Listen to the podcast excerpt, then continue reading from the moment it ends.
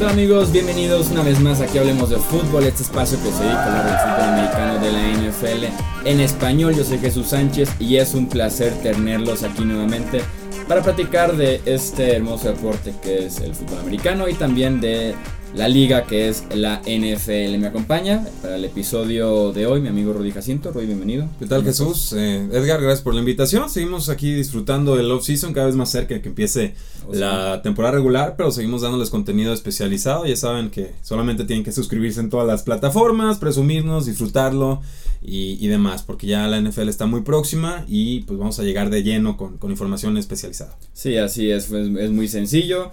En- como bien dice Rudy, con suscribirse van a ver contenido del off-season, de los novatos. Tuvimos una entrevista también la semana pasada con Raúl Alegre, dos veces ganador del Super Bowl como jugador con los Giants de Nueva York. Así que solo tienen que buscar ese contenido, suscribirse y ya lo tendrán muy fácilmente en los controles operativos. Y quien se encarga justamente de estar al pendiente, de subir todo ese contenido, está mi amigo Edgar Gallardo. Edgar, bienvenido.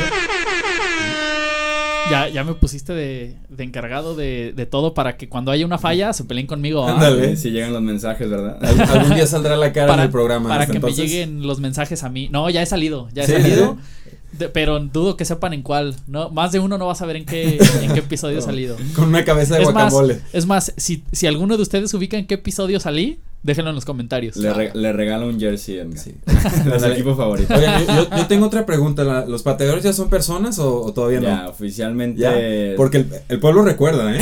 El pueblo no perdona a uno. Este, Son nuestros amigos, incluso ya los pateadores. Ah, muy bien. O sea, a partir de hoy, eh, ya los pateadores pasaron a ser amigos. Ni siquiera Eso es personas, amigos. Amigos. o sea, Perfecto. Sí, sí, sí. Bienvenidos a bordo. sí, exacto.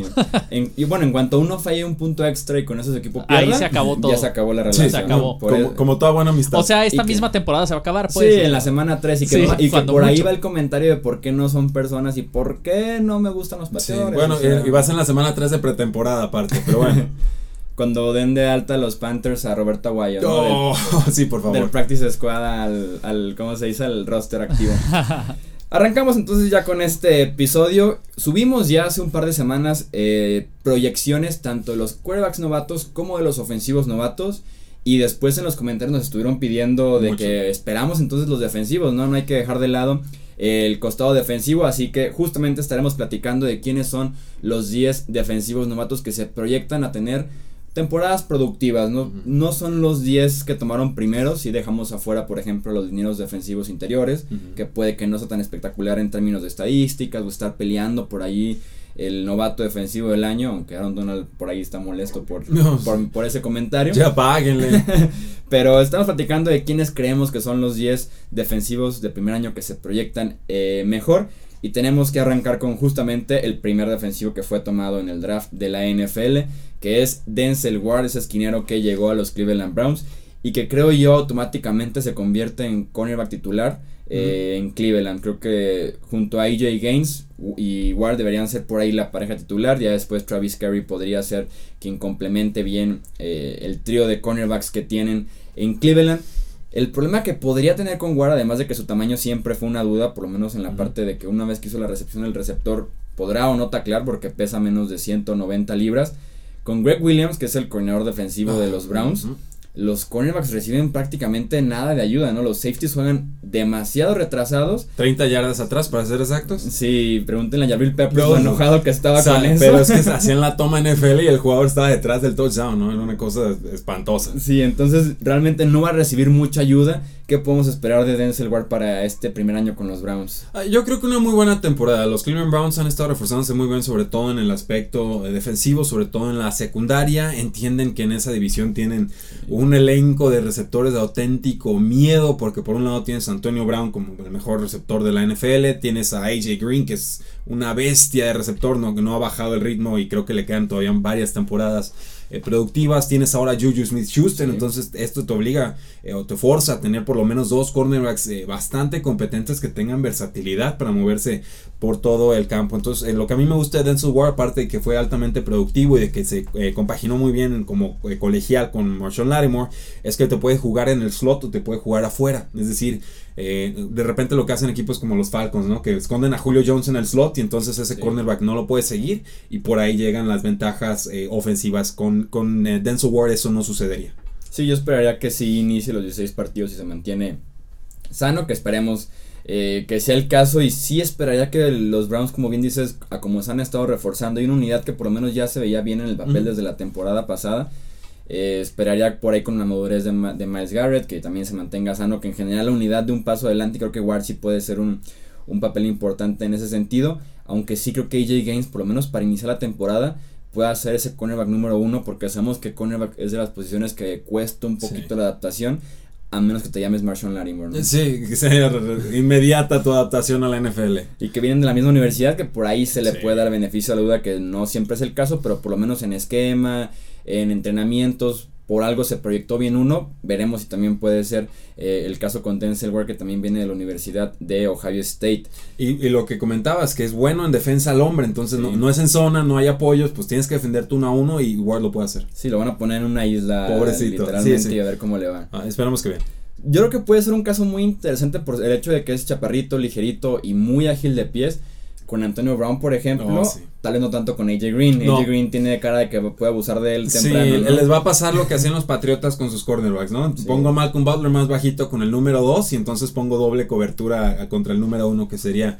parece una forma muy inteligente de, de hacerlo porque si hay una desventaja de 6, 7 pulgadas, pues qué caso tiene poner a un jugador que va a estar siempre eh, imposibilitado de defender. O me estaba acordando, ¿cómo se llamaba este del Super Bowl de los Seahawks? Que, que sacaron al medio tiempo e hicieron un movimiento ahí. ¿De cuál Super Bowl? ¿Del El- Denver el del o de- 49. el 49 contra Nueva Se me está Inglaterra. escapando. eh, Kyle Arrington, ¿verdad? El que lo estaba Ah, quemando el novato. sacaron. sí. Ah, sí, a Cal Arrington y entró No, pero Butler. un jugador de 6'5 que nadie Sí. conocía, dos touchdowns y lo mandaron a la banca. Eh, eh, algo así, digo, está muy exagerado el ejemplo. Llega a pasar en la NFL y Sí. los, los coaches tardan mucho en, en ajustar. Platiquemos entonces de este segundo novato que tenemos en la lista, que es un pick después justamente de Denzel Ward, que es Bradley Chubb, este defensivo de los Broncos de Denver, que creo que es de los favoritos que inicia la temporada como para novato defensivo del año, es probablemente uno o dos en esa eh, ranking de, las, de lo que podrían decir las apuestas para ganar este premio. Va a ser un trabajo, un reparto de trabajo sumamente interesante. En esa misma posición con los Broncos está Von Miller, que sabemos que ese es titular indiscutible. Está Shane Ray, que viene de una lesión, de una cirugía en la muñeca. Y está también Shaquille Barrett.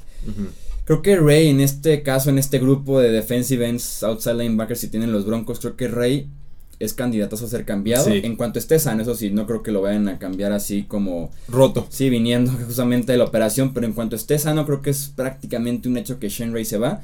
Porque como, si soy los Broncos, me gustaría ver más tiempo Bradley Chubb en el campo. Y si, y si entra alguien así como de recambio, en el cuarto cuarto, algo así, en una tercera oportunidad, me gustaría que fuera más bien Shaquille Barrett en lugar de que fuera Shane Ray, ¿no? Sí, eh, eh, está muy profundo, digamos, la línea defensiva de los Denver Broncos. Les cayó la pieza perfecta para hacer el, el futuro eh, de Marcus Ware. Pero eh, sí, la- el, el tema de Shane Ray, pues ha tenido una temporada buena, creo. Sí. Dos muy lastimadas, otra que se perdió casi por. Eh, por, por completo y ahorita bueno esto es de la cirugía de la mano que no termina de, curarse la rumorología que se va todo el offseason, no, tampoco me sorprendería que, que lo soltaran. Y entonces, si, si sale, entonces ya puedo creer en, Nick Chubb como un candidato novato defensivo del año. Porque así como está, el, digamos, el escenario en estos momentos, creo que se van a repartir las capturas. Digo, Von Miller va a tener sus 10 capturas de toda la vida. O hasta un 15 Sí, y, algo así. y todos los demás pues ya tendrán sus, sus siete o sus ocho creo yo, pero eh, tiene el talento para consolidarse como el, el, el liniero defensivo estrella, es un jugador fuerte, recuerda algunos a Brian O'Grappo, tiene manos eh, largas, es muy técnico, tra- traduce muy bien lo que es su, digamos, su movimiento a fuerza, Sí. porque luego hay otros jugadores que están muy fuertes, muy rápidos y en el campo los humillan porque no tienen ni siquiera buen eh, balance, entonces sí creo que tiene un motor muy muy constante y que puede jugarte los tres downs eh, sin problema. Sí, con todo y que no es su especialidad, que a veces lo veíamos en- con un mejor esfuerzo, un mejor motor en el juego por tierra, que llegando al prueba, creo que el potencial de Chop para este primer año deberían ser las 11, 12 capturas.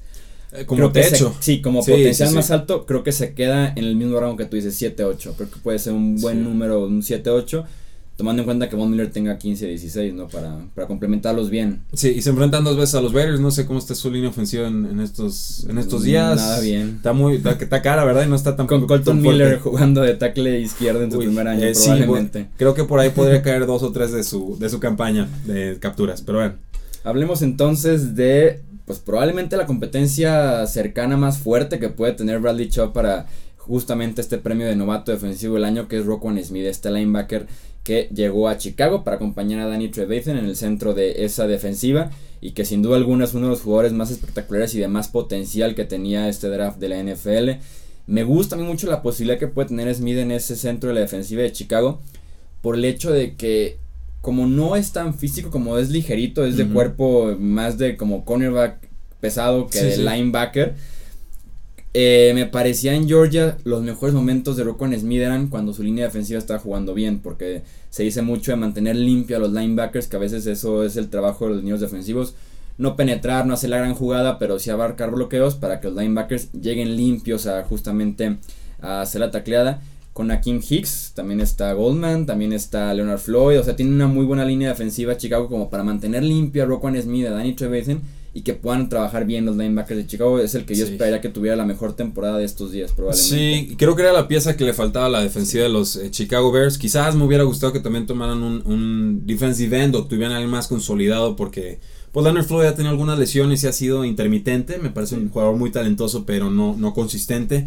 Eh, Smith es un todólogo y creo que mientras más lo estudiamos, más nos fascinamos con sus capacidades. 6'1, 236 libras, ganó toda clase de premios, líder en tacleadas en su equipo, 137, tuvo 6.5 capturas, te ataca muy bien el balón, o sea, en, la función en la que lo pongas te va a rendir y bastante bien. Dices, bueno, no es tan grande, tan físico, tan corpulento, pero al momento de dar los golpes los da como el, como el más grande y el más eh, pesado y además es bueno en, cobertura de pase, permitió apenas 5.7 yardas por recepción cuando lanzaban pases en su dirección según Pro Football Focus. Entonces, eh, para mí el Rocon Smith es el futuro de la posición de, linebacker que cada vez se distingue menos y menos de lo que es un safety, por eso a veces hasta los, los tipos o de los, cuerpos, ¿no? O el diseño de los jugadores llega a confundirse demasiado. Candidato creo yo también a defensivo del año, pero eh, hay, también mucho talento defensivo en ese roster, entonces quizás pueda quedar un poco, digamos, perdido en el, en el marasmo de talento. De todas formas, creo que Chicago una de las mejores defensivas para el próximo año. Sí, ni más ahí con Big Fangio como coordinador defensivo, que fue esa gran mente que diseñó la defensiva de San Francisco cuando estaba eh, Jim Harrow como head coach para que más o menos ubiquen cómo son las unidades de eh, Big Fangio. Platiquemos de un caso sumamente interesante que es el de Minka Fitzpatrick, este safety diagonal cornerback que tomaron los Miami Dolphins. Actualmente en el depth chart de los primeros entrenamientos con Miami está ubicado él como cornerback, dejando a una pareja sólida eh, en la posición de safety que tienen ya los Dolphins, que es Rashad Jones por un lado y TJ McDonald por el otro. Entonces tiene a Minka Fitzpatrick como un tercer esquinero eh, a un costo de Saving Howard, que fue como la revelación la temporada pasada por unos partidos increíbles que dio de muchas intercepciones, y junto a Tankersley. Entonces, creo que podría ser un caso muy interesante el de Fitzpatrick, como han estado utilizando en Arizona a los safeties, ¿no? Como utilizan a Tyron Matthew un tiempo, como ahorita ya están utilizando a Dion Buchanan, en el que es una pieza que se mueve, ¿no? Que se mueve con el ala cerrada, que va con el corredor, que esta vez eh, si retrocede como safety, que lo pueden cubrir uno a uno un receptor, o sea, pueden moverlo por toda la formación prácticamente a Fitzpatrick es una pieza muy interesante para esa secundaria de los Dolphins que toma muy buena forma y que Fitzpatrick podría aportar mucho desde su primera temporada, más porque viniendo a Alabama con esa inteligencia que suelen tener los defensivos de esa universidad, pues mejor, ¿no? Sí. Aunque tienen ahí una técnica medio rara para perseguir a jugadores que no siempre se traduce, creo que le dicen el, el save and shuffle, como que los, hace caminar de forma muy distinta a la NFL. Y eso a veces les, les, cuesta en la adaptación, pero no creo que sea el caso de Minka Fitzpatrick, que lo decíamos, eh, quizás el mejor jugador de la secundaria en la era de Nick Saban, y, vaya que la era de Nick Saban ha sido bastante, eh, bastante bastante vasta. Ganó el premio eh, Thorpe por eh, ser el mejor secundario de, de la pues, a nivel colegial. Te juega de safety, te puede jugar como cornerback en el slot, te puede jugar como linebacker de, de nickel. Y esto significa que te puede defender a receptores de slot, receptores profundos, te puede defender a las cerradas. Digo, los Patriotas de Nueva Inglaterra, salvo que lo cambien o lo retiren o se enojen, no sabemos qué puede pasar ahí, pues van a seguir enfrentándose los Delfines de Miami dos veces a Rob Gronkowski. Entonces, eh, por ahí, por un lado, ahí tienes ese, ese aspecto. Y si veo, por ejemplo, a los Buffalo Bills, entonces creo que su mejor receptor este año va a ser Charles Clay, el ala cerrada, y no necesariamente Kelvin Benjamin. Es un jugador muy capaz.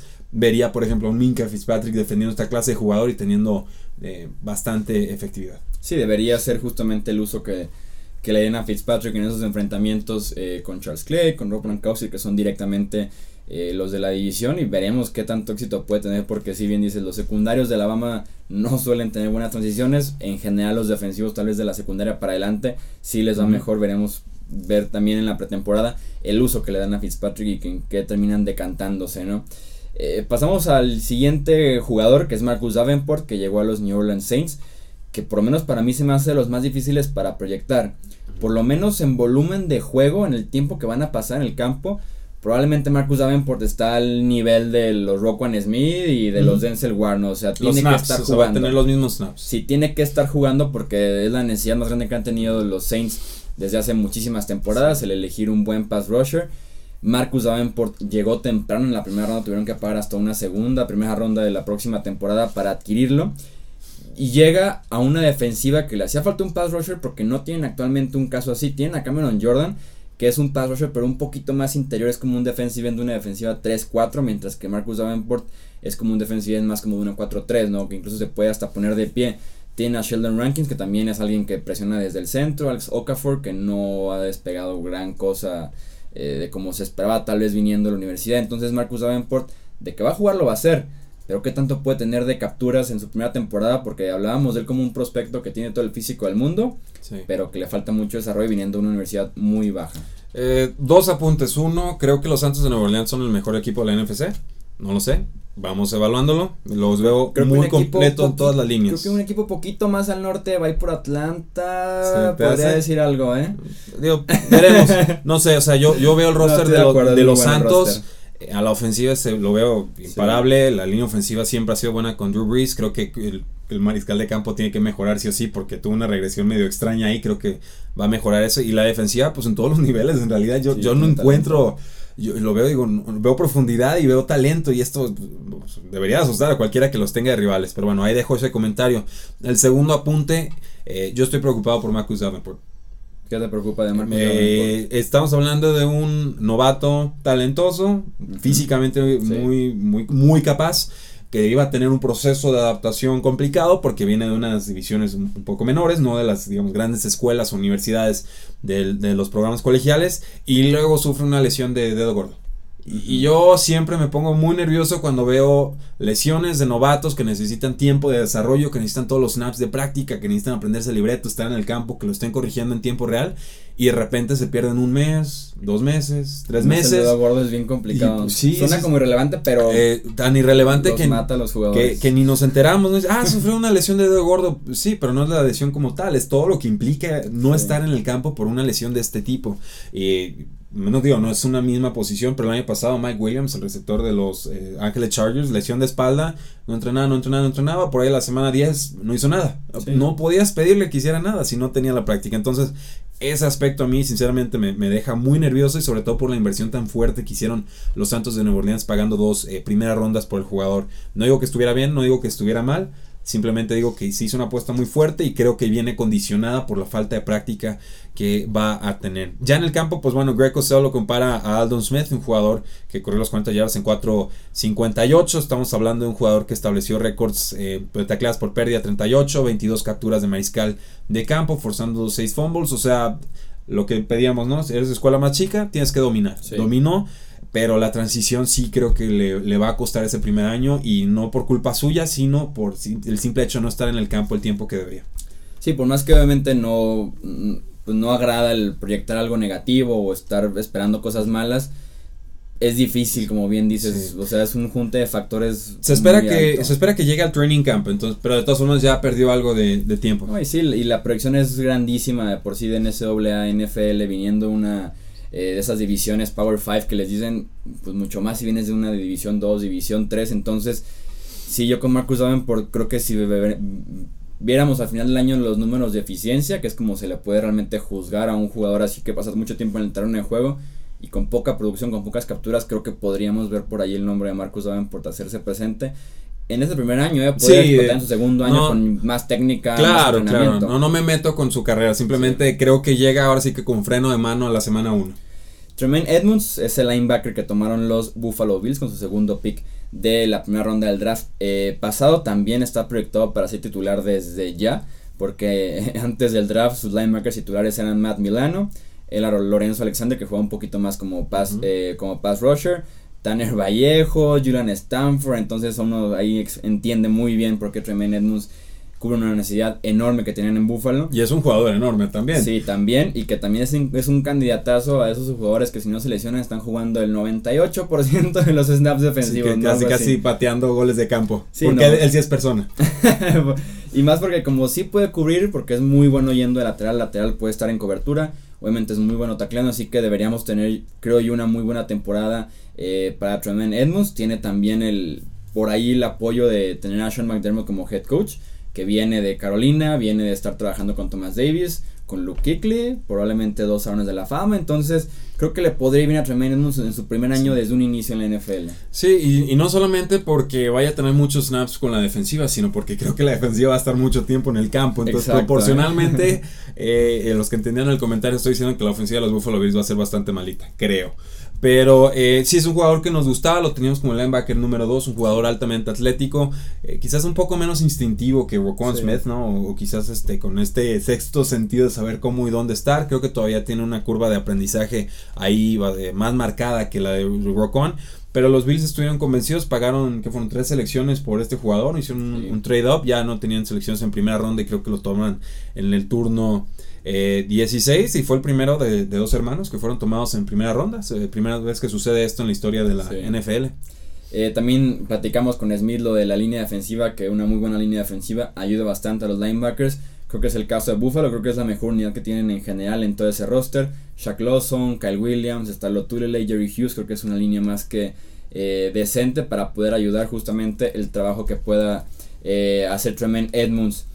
Platiquemos de una vez del hermano, ya de una vez de Terrell Edmonds. No este que los tengamos acomodados así, pero... Se, acomodó sin querer para platicar una vez de Terrell Edmonds, este safety que tomaron los Pittsburgh Steelers ya muy cerca del final de eh, la primera ronda. La posición de safety que han tenido problemas los Steelers desde que por ahí se empezaron a retirar las estrellas como Troy Polamalu, que es extrañado hasta la fecha en Pittsburgh y que en partidos importantes hemos visto como Rob Gronkowski los hace como quiere o Martellus Bennett o quien sea que sea el, el Tyrant que los pueda hacer pedazos porque justamente no tienen a un safety dominante que pueda estar ahí en cobertura de seguir uno a uno eh, a posiciones así como la de Tyrant. Actualmente tienen a Morgan Burnett que llegó en la agencia libre eh, proveniente de los Green Bay Packers. También tienen a Sean Davis, por lo menos en el depth chart, así aparecen como los safeties titulares eh, de los Steelers. Afortunadamente ya no está eh, Mike Mitchell, que era el que quemaban cada tercer día. Cosita. Y creo que Terrell Edmonds va también, va también por el rumbo de Minka Fitzpatrick, ¿no? Como encontrar un rol especial, porque Morgan Burnett viene a ser titular, me queda clarísimo. Y la competencia con Sean Davis, tomando en cuenta y juzgando al Terrell Edmonds de la universidad, creo que no le alcanza todavía para ganarle a un veterano en training camp y quedarse con la posición desde la semana 1, ¿no? Sí, fue una de las selecciones que más nos sorprendieron porque lo teníamos con un jugador de, por, de quizás inicio de, de tercer día, ¿no? es una cuarta ronda, por ahí quizás final de la tercera ronda y, y llegan los Pittsburgh Steelers y lo toman en la veintitantas con toda la convicción y, decisión del mundo. A mí me parecía un pick muy tradicional de Pittsburgh, o sea, jugadores altos, grandes, fuertes, atléticos, que quizás no sean los más experimentados en cuestiones técnicas, pero creemos que los podemos enseñar, ¿no? Y creo que ha bateado mucho y fallado mucho también Pittsburgh cuando ha tratado de conseguir esta clase de prospectos. Eh, pero vamos primero en la posición. Yo creo que más, más que suplir eh, a Shazier con un linebacker, creo que los Pittsburgh Steelers más bien se van a orientar a tener más safeties en el campo, lo que podría ser un, un, big nickel que les dé más versatilidad que para poder defender quizás un poquito más hombre al hombre, porque hace dos años cuando quisieron jugar a los Patriotas en zona, los despedazaron por completo. Y el año pasado, cuando quisieron detener a Rob Gronkowski, el cuarto cuarto se encendió y no, no había un antídoto que tuviera el equipo. Entonces creo que tener más safeties en el campo en, vez de un linebacker muy talentoso, pero que no vas a poder contar con él, pues sería la, dosis o el remedio que busca Pittsburgh. De Terrell Edmonds en específico, eh, todo esto que dije del, del, tipo de jugador o del perfil de jugadores que toma Pittsburgh normalmente lo mantengo. Pero me sorprendió mucho leer que él estuvo jugando toda la temporada pasada, o buena parte de la temporada pasada, con una lesión de hombro. Y eso no lo sabía cuando estaba viendo su cinta de juego. Entonces me puse a ver otro juego y dije, a ver, como esto lo está haciendo con el hombro izquierdo, o sea, una lesión que a otros los hubiera dejado fuera de campo y que se hubieran protegido para no dar, mostrar cinta de juego mala. Eh, Edmonds estuvo jugando con eso me intrigó mucho, quizás lo subestimamos porque eh, las lesiones a veces son lo, último que nos enteramos como analistas y eh, por lo menos yo, yo pongo una palomita, una estrella diciendo, eh, ojo con este jugador, creo que algo sabían los Pittsburgh Steelers que nosotros no, por lo menos estoy dispuesto a darles ese beneficio de la duda. Sí, que los equipos sí se enteran de esa información, los agentes se encargan de que no se pase por lo menos a los medios de comunicación, ¿no? que muchas veces son los que empiezan ahí a, a tumbar, se podría Sí. decir, el stock de los eh, prospectos del draft de la NFL. Pasemos entonces al equipo de los Chargers de Los Ángeles, que creo que, así como decías tú que los Oh, Saints son el mejor equipo sí. de la NFC, Oh, Dios mío. creo que aquí está el mejor equipo de la americana, por lo menos ser. en el roster. No, ¿eh? Siempre lo han sido los Chargers, el problema es que luego la chargerean y... El problema es que luego inician 0-4 con la temporada pasada ya no pueden salir del hoyote en el que se metieron. Porque los pateadores son personas, yo insisto, no hay que traer a coreanos. Pobre- Bueno, quizás a coreanos sí, pero uno que la, me- que la Pobre, meta pobre John Ho. Sí, qué nombre, por cierto. Merece un mejor futuro en la liga por los puros memes. Por- no, por el apellido. Sí, por el apellido de lo que pudieron haber dado los memes. Qué lástima. Llega Derwin James en la primera ronda, otro que creo yo es de los 4 o 5 favoritos para ganar novato defensivo del año. Creo que era la pieza que le hacía falta una defensiva que ya tenía el centro de la línea con Liujet y con Mivane, ya tenía pass rush con Bosa y con Ingram, ya habían encontrado más o menos con Denzel Perryman lo que pudiera ser un, eh, un linebacker central, que tenían una pareja de esquineros brutal con Jason Barrett y con Casey Hayward, y que por ahí era como de que creo que me hace falta un safety fuerte. Y Derwin James era para muchos el mejor safety que tenía este draft de la NFL. Cae prácticamente fuera del top 10, creo que es 18, algo así, la selección de Derwin James a los Se Chargers. pensaba que Tampa Bay lo iba a tomar con el pick número siete. 7. Sí, o sea, se hablaba de Derwin James como top 10. Le termina cayendo a los Chargers así como para que sea el reemplazo de los próximos 10 años de Eric Weddle, que tuvo épocas magníficas con los Chargers. Y yo sí esperaría mucho de Derwin James, sobre todo si le dan esa opción de estar jugando cerca a la línea defensiva, tomando en cuenta que la posición de linebacker central es por ahí la más débil que tiene esta gran unidad y que tienes, y que tienes a Adrian Phillips que te puede jugar con un rol de safety mucho más profundo. Creo que Derwin James son de esos jugadores que puede ser una máquina de tacleos, que te puede jugar tú por tú con alas cerradas, con corredores, y está hablando de él muy bien al final de la temporada como, una pieza clave que le hacía falta esa, a esa franquicia en general, Sí. porque su estilo físico además contagia, ¿no? O sea, No. su liderazgo. Y los Chargers aquí tomaron talento más que necesidad, creo yo, porque necesidades pudo haber sido un tackle, pudo haber sido cualquier otra posición central en la, en la defensiva. Eh, en ese entonces, bueno, todavía tenía ligamento cruzado anterior el buen Hunter Henry, quizás eso hubiera sido otra opción, pero... ah. Derwin James me parece una grandísima selección, el- el- quizás una de las grandes gangas de la Sí. primera ronda, jugador de 6'2", 215 libras, y sí creo que va a fortalecer mucho este aspecto de la defensiva eh, por el medio, ¿no? los carriles centrales del, del campo.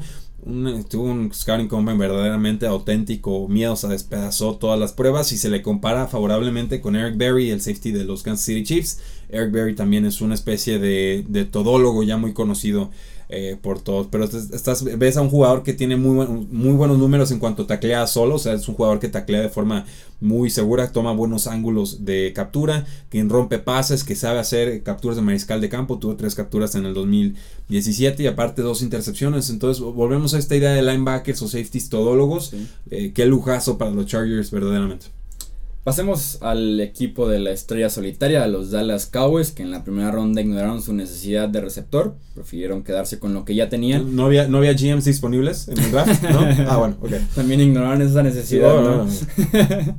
y fueron con el costado defensivo para tomar eh, a Leighton Van Der Esch, este linebacker de la Universidad de Boise State, el mejor nombre de todo el draft, y que llega también a reforzar una posición en la que tal vez en el papel, viendo los nombres, no era tan necesaria. Ya después viendo la producción y los juegos perdidos que No, tienen sí, esos dos jugadores reporte que de estaban lesiones. antes y ajá, empieza a ver como todo el contexto y, la, y el pick se empieza a ver mucho mejor. El de Leighton Van Der Esch va a compartir eh, tiempo de juego, no sabemos hasta qué semana, con Sean Lee o Jalen Smith antes de que tal vez uno. Qué de los dos- pesimista, Chuy. Pues en algún momento uno de los dos va a salir del campo y va a entrar Leighton Van Der Esch titular. ahora resulta que Sean Lee es el Sam Bradford de los linebackers. Creo que es peor que Sam Oh. Bradford ahorita Sean Lee. ¿eh? Entonces llega Der Esch a jugar en esa defensiva en un rol secundario de inicio. En algún momento esperamos que eh, pase un rol más eh, protagónico en, en el centro de esa, eh, de esa defensiva. Que también una defensiva que me da la impresión que va a sufrir bastante porque fuera de Marcus Lawrence, fuera de Tyrone Crawford que otro se ha suspendido. No se ve mucho más en esa defensiva, ¿no? Bueno, o sea, va a tener que hacer mucho trabajo Leighton Ahí viene un jugador suspendido al rescate. Ah, viene ahora No. este. ¿Cómo se llama? Se me fue. Ahorita te digo el nombre. Sí, pues, sí, pero bueno. Randy Gregory. Randy Gregory, por supuesto, al rescate. Va a llegar con su capa y todo. Esperemos que no llegue con, con, porro. Pero bueno, eh, Leighton Van Der es un jugador que nos encantó, que juega con Sí. las sombreras levantadas. Creo que voy a decir eso todas las veces que, que hable del jugador de aquí a que se retire y entra al Salón de la Fama en su primera oportunidad. Pero es, es un jugador que normalmente juega por el centro. Creo que aquí lo van a utilizar más en las bandas. Sí. Estaba leyendo reportes, parece que lo van a utilizar en lo, lo que se llama el lado débil. Sería como el lado, si, ven- si estamos en la posición de mariscal de campo, pues sería su lado izquierdo. Por el lado eh, derecho estaría otro linebacker y por el centro, en teoría, ahora sí que la práctica es distinta, estaría Sean Lee. Qué que- jugadorazo es Sean Lee, no nos van a malinterpretar. No, no, o sea, es es, un una genio. máquina de hacer tacleos y de leer jugadas.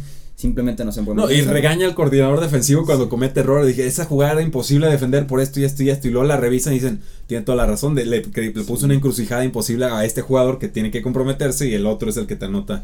Entonces, entonces Y aquí es están los juegos de Sean Lee, ya los tengo. A ver, Desde echa. 2012 hasta 2017.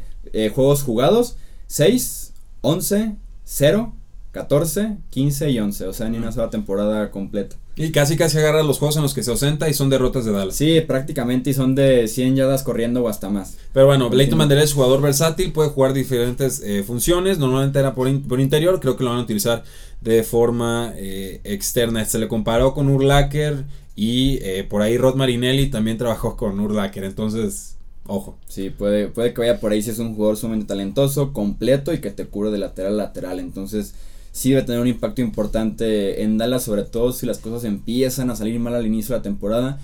Que creo que va a ser el caso de la defensiva de Dallas, por lo menos. La ofensiva creo que puede estar bien parada, sobre todo por la línea ofensiva, pero la defensiva sí creo que podría batallar y es cuando viene más o menos la limpia de que ver los novatos que traen, este jugador que viene de suspensión que puede aportar, entonces, Sí. que Vaqueros de Dallas, nueve juegos. Over, under.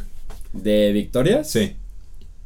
Creo que under. ¿eh? Yo, creo que- yo creo que le estoy dando 8 en estos momentos. Vamos, Sí, vamos viendo. creo que poquito Nada abajo. personal que me preocupa mucho que no tengan receptor eh, consolidado. Sí, no, de lanzarle a Terrence Williams y a Allen Hurns no suena, no suena tan ¿No? bien. No, Ah. no suena como un buen plan de juego. Pues, dale la pelota 35 veces a, a Zeke y no pasa nada. Cerremos entonces este top 10 de jugadores defensivos para la próxima temporada con Rashan Evans, otro linebacker. Ahora sí que mencionamos los cuatro linebackers que tenía este draft de primera ronda. Rashan Evans que llega a los Tennessee Titans, también llega a hacer fuerza en una posición que le hacía falta una defensiva que también luce muy completa por donde la veas, esta defensiva de los Titans. Va a compartir tiempo con Wesley Woodyard y Rashan Evans van a estar ahí en el centro de la defensiva de Tennessee, que también tiene una muy buena línea defensiva con Joel Casey, con Benny Logan, que va llegando de Kansas City, Derek Morgan, Ryan Orakpo, entonces por lo menos los siete frontales deben de verse bastante bien y si le sumas que la No, secundaria, la secundaria también. llega Malcolm Butler, Kevin Barr, que viene una, de una temporada revelación en la NFL, entonces esa defensiva creo que se debe ver muy bien. Y Rashan Evans siempre cuando se mantenga sano, sobre todo del hombro, que era su problema que tenía eh, en Alabama, debe contribuir también fuerte en esa defensiva como uno de los próximos líderes que puede tener esa unidad. Si quieren hablar de rosters con pocas defensivas eh, o problemas defensivos u ofensivos, los Tennessee Titans están ahí, no al calibre, digamos, de unos Santos, no al calibre de un Philadelphia, pero, eh, Sí, no, pero por, don- por donde veas, creo que aguantan hasta tres o cuatro lesiones y siguen corriendo al mismo ritmo. ¿eh? Ojo con los titanes, sobre todo si, el- si el esquema ofensivo se lo hacen más a modo a Marcus Mariota, que es lo que creo va a suceder. Rashan Evans, eh, un jugador no tan atlético, creo, eh, No. lo, lo habíamos comentado, pero un jugador muy completo que no desentonaba en, en esta eh, defensiva colegial, un jugador intenso, algo violento en, en el buen sentido de la palabra, Sí. que sabe defender sin el balón, eh, ahora sí que cerca, o sea, que sabe, sabe anticiparse. Y pues tiene hasta versatilidad para presionar a los mariscales de campo. Entonces eh, yo veía comparaciones con Lawrence Timmons, me parecían muy, muy adecuados. O sea, un jugador muy sólido. No estamos hablando de un novato del año, pero sí de un jugador que fácilmente puede tener una carrera de década o más larga. Sí, a diferencia de los otros linebackers de este mismo draft, que son un poco más ligeros, más atléticos y los bloqueos, platicamos de eso en los previos, los rodeaban. Rashan Evans es, es de los que pasa a través del, a través De del frente, ofensivo, sí. sí. pasa a través del ofensivo para llegar al corredor o para llegar al linebacker. Y tomando en cuenta que vienen jugadores como Donta Hightower, CJ Mosley, que en la NFL se han convertido en jugadores extremadamente versátiles en llegar al quarterback, que lo hemos visto con Donta Hightower simplemente en el Super Bowl, que ha tenido jugadas de ese tipo, de llegar al quarterback, provocar el fumble.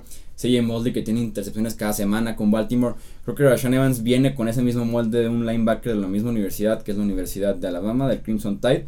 Son tan inteligentes, les piden hacer tanto en, esa, en ese esquema defensivo que yo esperaría también un muy buen año por parte de Rashawn Evans en esa defensiva.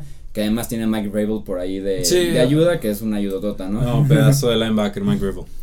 Si tuvieras que elegir, ahora sí que pasemos a los pronósticos, aunque sea apenas eh, segunda semana de julio. Acabo de cerrar mi documento, Chuy. Aquí, está aquí está la échalo, lista, aquí está la lista. Si tuvieras que elegir tu novato defensivo del año, y que ya haremos los picks más adelante, Sí. más serios, más pensados tal vez.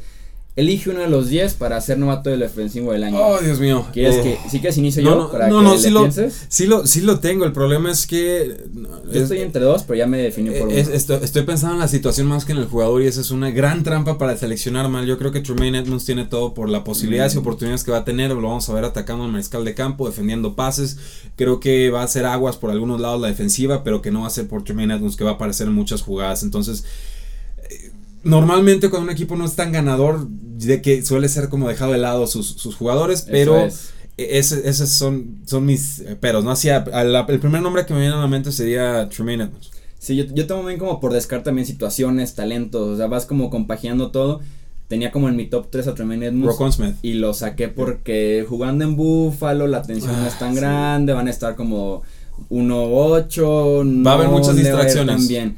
Y, y ahora sí que la prensa nacional, que al final es la que vota para definir al novato defensivo del año, si no juegas en primetime seguido, Sí. si realmente no estás ahí cada domingo, te empiezan a descartar. Iba casi con Rocon Smith, me quedo con Derwin James. Ah, ok. Con Derwin James y más porque si los Chargers por ahí se meten como primero o segundo sembrado en la conferencia americana, con un Derwin, con una unidad brutal que van a montar Mm. seguramente los Chargers a la defensiva.